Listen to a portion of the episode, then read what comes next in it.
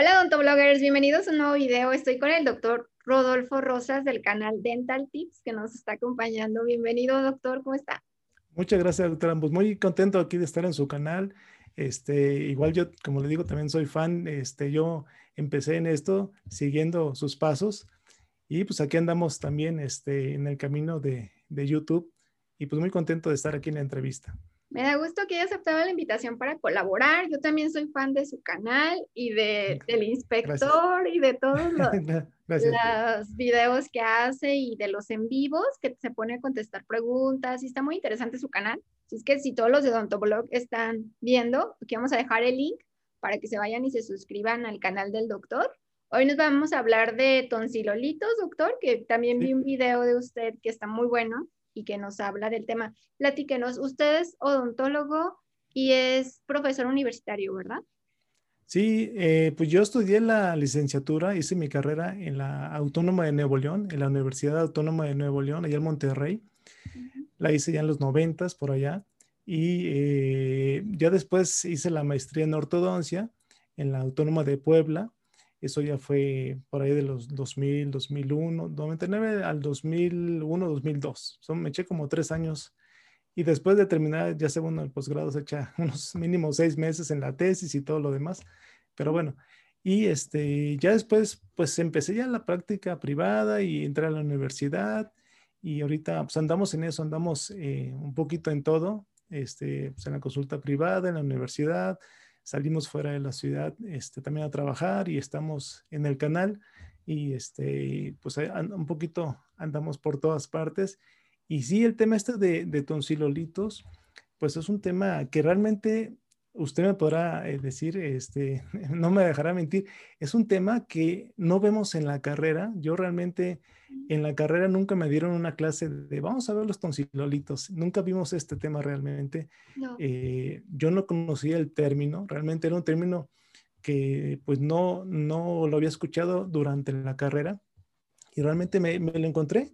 Uno este, haciendo contenido para el canal pues se encuentra con mucha información y salió de repente este tema y se me hizo muy interesante porque curiosamente es una zona que nosotros los dentistas pues vemos mucho. Estamos en la boca y yo creo que estamos más en la boca que los otorrinolaringólogos. Yo creo que nosotros vemos deberíamos, no, no sé por qué, pero no lo vemos, pero lo tenemos enfrente de nosotros. Estamos trabajando en los dientes y nada más un poquito más atrás, unos centímetros, encontramos a las amígdalas palatinas. Y ahí es donde tenemos este asunto de los tonsilolitos, que realmente nosotros, eh, si quisiéramos, estuviéramos pues revisando prácticamente a diario a nuestros pacientes con, con esto de las amígdalas para ver si tienen o no tonsilolitos que aparentemente es un padecimiento, porque luego me preguntan en el canal, me preguntan que si, si es una enfermedad.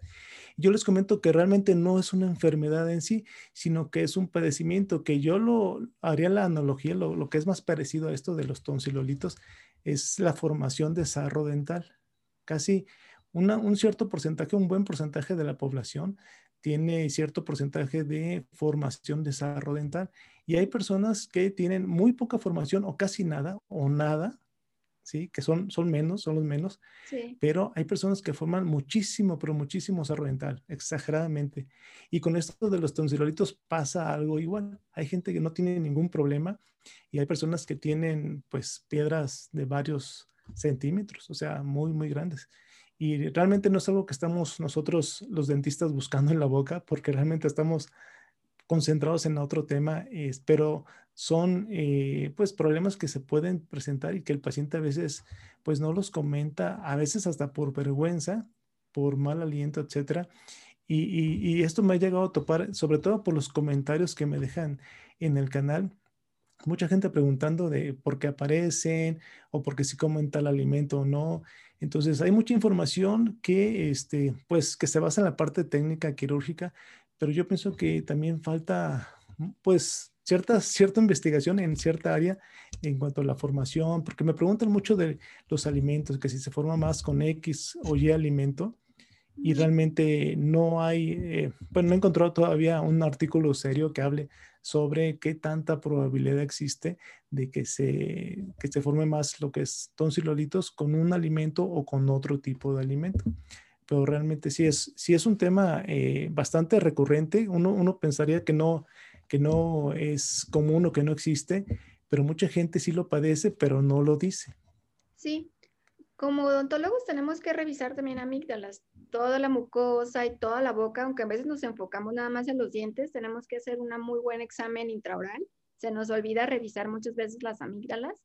Y las, eh, a fin de cuentas, los tonsilolitos son hechos igual de minerales, ¿no? Igual minerales que son, secretan las glándulas salivales. Sí, sí, por ahí este, usted tiene, tiene un, un, un video de, de este, glándulas salivales. Ahí, ahí, bueno, ahí pueden encontrar todo lo que es, todos los minerales que forman parte de la saliva. La saliva no solamente es agua, tenemos muchos elementos dentro de la saliva y dentro de esos elementos, pues tenemos minerales.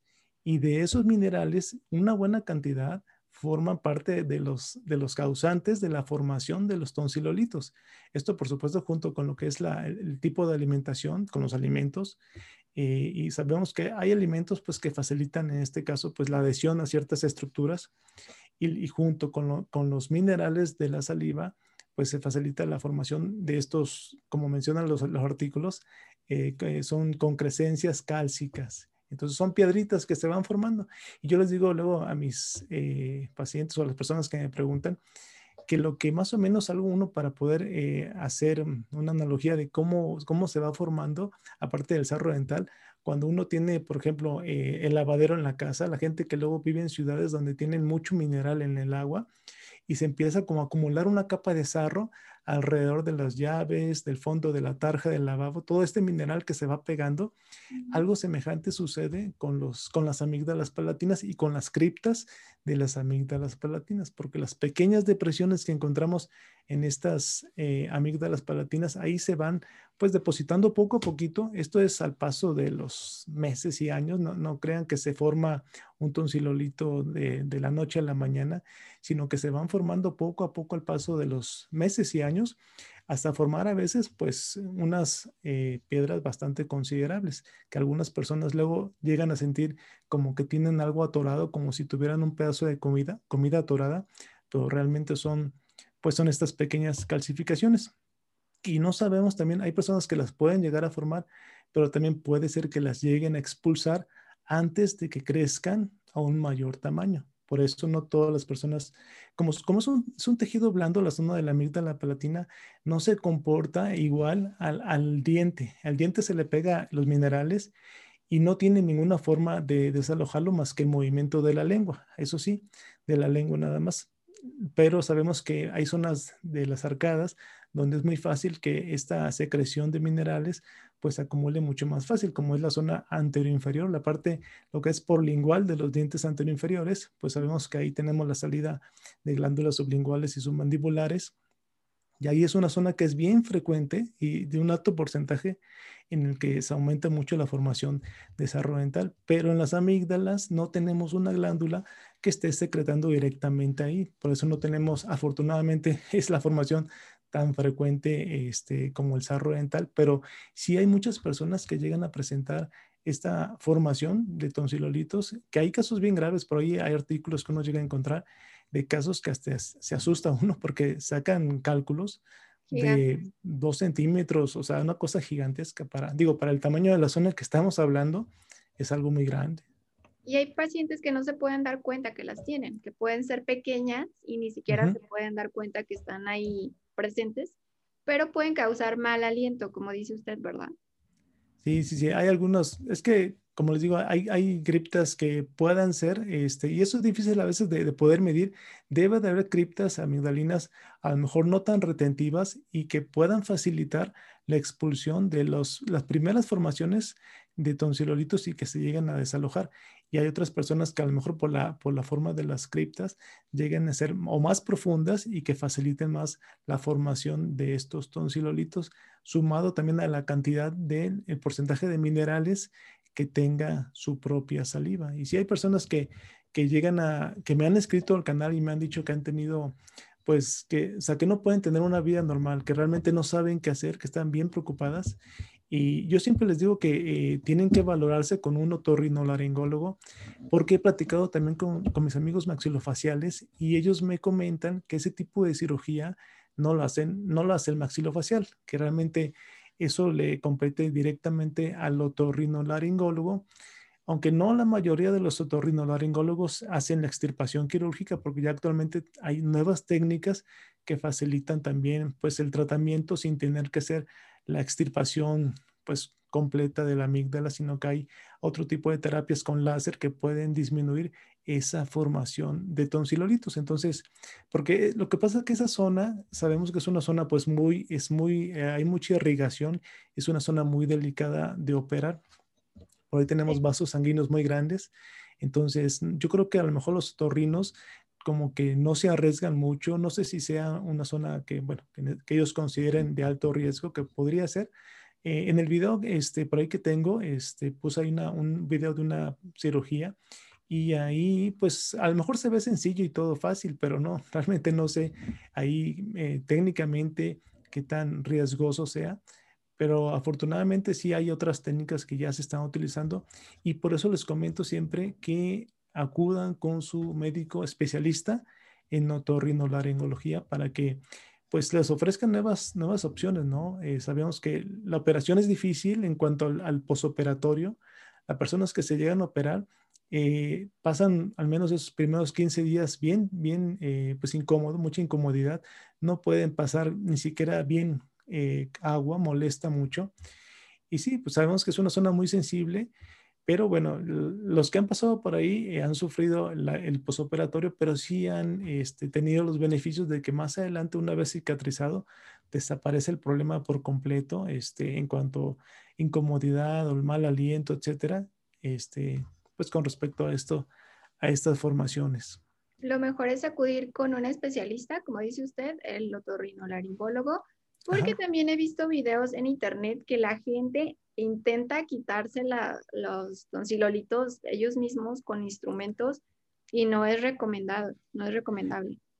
Sí, sí, muchos me han preguntado, hay personas que ya no aguantan y me dicen, no, pues claro, con el, con el mango, lo que sea, yo les digo, mira, si ya te está, no te deja ni vivir, bueno, trata de, si lo puedes expulsar, expúlsalo, pero, pero sí consulta al otorrino porque no puedes vivir toda la vida este, pues expulsándote los tonsilolitos, si es muy alto el porcentaje de, formación y es muy frecuente, pues nunca vas a poder descansar, o sea, no, no se puede estar todo el tiempo este, con, con esa incomodidad.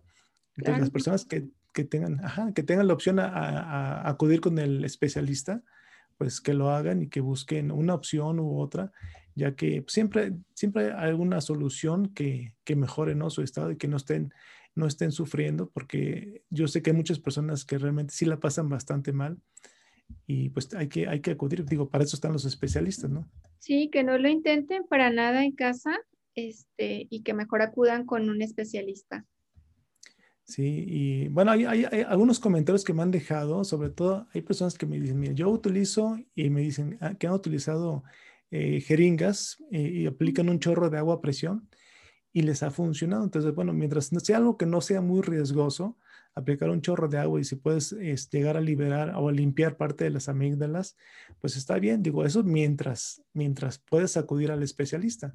¿sí? Para que, porque hay gente que a lo mejor no quiere ir al especialista ahorita con lo de la pandemia, pues a lo mejor no quiere ni pasar a ver bueno, es una opción, pero eh, digo, a lo mejor puede ser temporal, o a mediano plazo, pero probablemente a largo plazo no sé qué tanto, qué tan viable sea, a menos que, digo, económicamente no sea posible, pues es una opción al menos, este, pues, eh, emergencia, ¿no? Utilizable a mediano plazo. Sí, y que sepan que tanto los, como dice usted, los odontólogos, los maxilofaciales, o sea, nosotros no nos encargamos de eso. Sí, sí, sí digo, no, no tenemos Realmente es que si ese tipo de, intervenciones, si se hace quirúrgicamente, no lo hacen ni al menos los dentistas y otras especialidades. Y si ya se trata de algún otro tipo de tratamiento que sea con láser, realmente eh, pues esos tipos de equipos lo tienen los especialistas y no todos los especialistas en otorrinolaringología. A lo mejor en una cierta cantidad sí lo tiene, otros no. Por eso muchos eh, a lo mejor se, se dedican hacer la parte quirúrgica sin láser, otros con láser, dependiendo de los equipos que tengan también. Digo, no todos tienen el mismo equipo. Sí, sí he visto casos clínicos, como se dice, de tonsilolitos, de esas piedras muy, muy grandes y otras pequeñas están metidas en las amígdalas y pues lo mejor es atenderse, que es el tratamiento indicado en este caso. Y pues agradezco mucho, doctor, que nos platicara un poquito sobre tonsilolitos, porque yo vi un video que es súper viral de usted hablando del tema y en el que hay una cirugía y está muy interesante. Platíquenos, ¿dónde tiene su consultorio? Bueno, estamos en, San Pedro Cholula, estamos en, en, Puebla, estamos en Puebla, acá en el estado de Puebla, y este, pues, eh, y trabajando, ahora sí que estamos ahí, eh, una parte de las horas que tengo, otra parte estoy en la, en la universidad. Este, yo quisiera estar más tiempo, pero a veces, pues, tenemos que dividir el tiempo entre. Yo no sé cómo se da tiempo para tanto, para trabajar, para, para ser ortodoncista, para tener su consultorio, para YouTube. pero está increíble que siga compartiendo y que en veces hace sus transmisiones tarde, pero se da ese espacio de poder platicar con sus seguidores y está increíble su canal. Síganlo, es Dental Aquí vamos a dejar el link aquí abajo para que se suscriban. Me da mucho gusto platicar un ratito con usted y chequen sus videos y chequen al inspector, que yo soy súper fan. Yo quiero está, está, dormido por ahí, ya, ya se puede dormir. No, ya estas horas ya, el inspector ya está descansando. Sí, sí, sí, sí, el inspector fue una, este, bueno, lo que pasa es que a mi niña lo le, de hecho, el inspector es, es, el dueño es mi niño, no es que yo se lo pedí prestado para que trabajara un rato y este y ahora a mi niña también le gusta le gusta verlo y dije bueno vamos vamos a ponerlo ahí y cuando puedo pues lo meto a trabajar sí me encanta me encanta. Esa parte como infantil para llamar la atención de, de, esa audiencia me encanta yo soy súper fan del inspector así que no olviden suscribirse al canal del doctor Rosas y nos vemos hasta un próximo video. Muchas gracias, doctor. Suscríbanse a su canal. Está increíble. Y denle like aquí al video. Y si no están suscritos a Odontoblog, ¿qué esperan? Suscríbanse. Nos vemos hasta un próximo video. Gracias, doctor. Gracias, doctora. Muchas gracias. Los veo. Bye.